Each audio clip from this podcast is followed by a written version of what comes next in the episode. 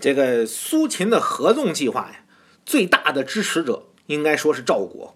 一个主要原因就是赵国离秦国最近，经常呢被秦国欺负。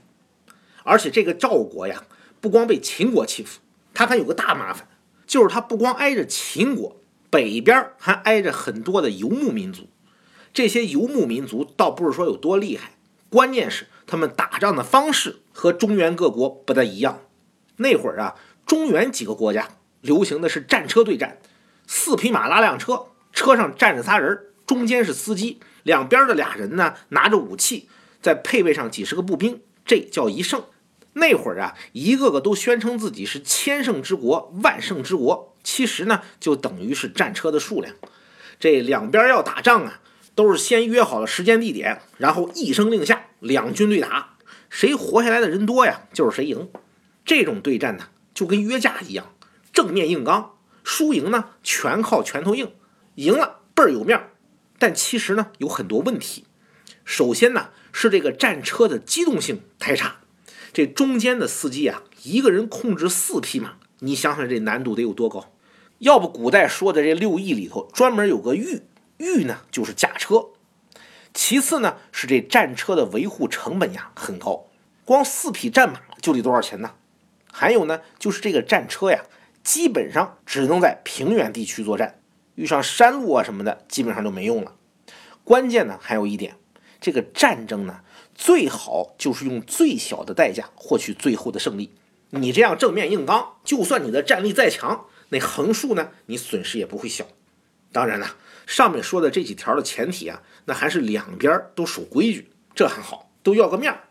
可是，要是有一方不守你这规矩，那就很麻烦了。你就好比说，这个赵国对着这些游牧民族，人家打仗就是为了抢你东西，这面子是啥呀？杀了你的人，抢了你的东西就是面子。他们怎么打仗呢？一个人骑匹马，腰里别着刀，背上背着弓，远处呢拿箭射你，近处呢拿刀砍你，是来得快去得快。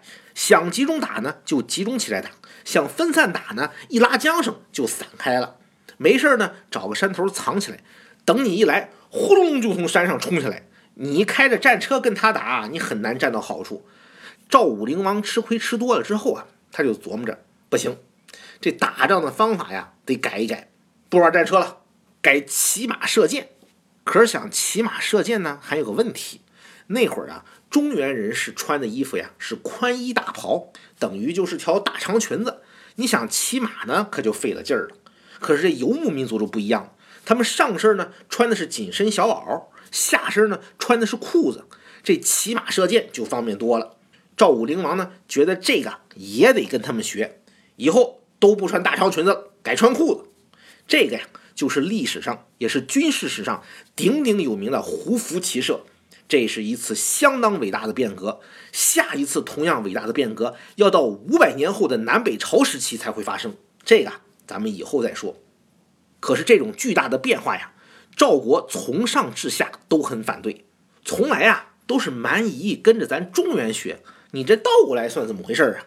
可是赵武灵王呢，不管那个，硬生生的要求全国上下胡服骑射。后来怎么样了呢？